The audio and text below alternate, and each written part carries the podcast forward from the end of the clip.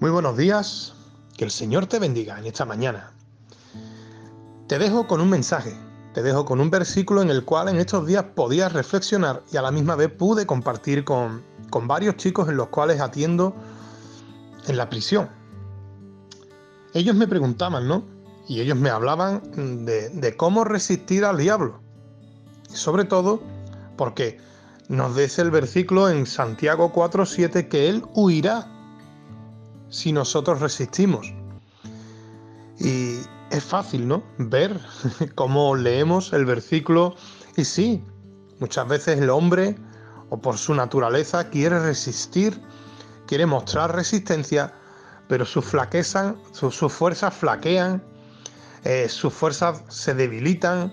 El hombre, ya sea mayor, ya sea menor, ya tenga una edad avanzada, ya sea joven, ya sea como sea, vemos que que nuestra naturaleza de por sí es pecaminosa y que el hombre de por sí no puede con sí mismo. Ya te fortalezcas de una manera, ya te fortalezcas de otra. Eh, el enemigo tiene mucha más paciencia que nosotros. De hecho, la palabra lo dice, ¿no? Que, que él es el príncipe de este mundo y que él acampa a sus anchas y él busca de una manera o de otra hacer la trampa, hacer el engaño para que nosotros caigamos. Vemos un claro ejemplo en dos personajes de la Biblia, donde a José fue tentado, pero él huyó. Sin embargo, David, el rey David, fue tentado y él cayó en la tentación. Yo les comentaba a estos chicos, ¿no?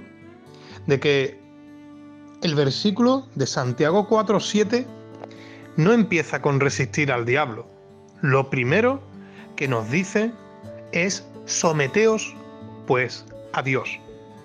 El hombre, si no está sometido a Dios, no es nadie.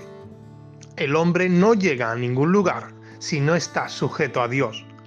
Dios sigue siendo Dios sin nosotros, pero nosotros no somos nadie si no estamos con Dios.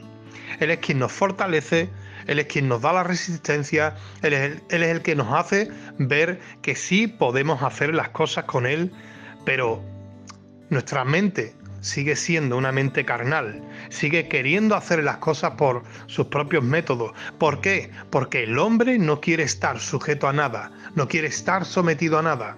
Pero Dios, en su misericordia, en su gracia, nos da ese amor incondicional y nos dice que si nos sometemos a Él, podremos resistir al diablo y evidentemente Él huirá de nosotros.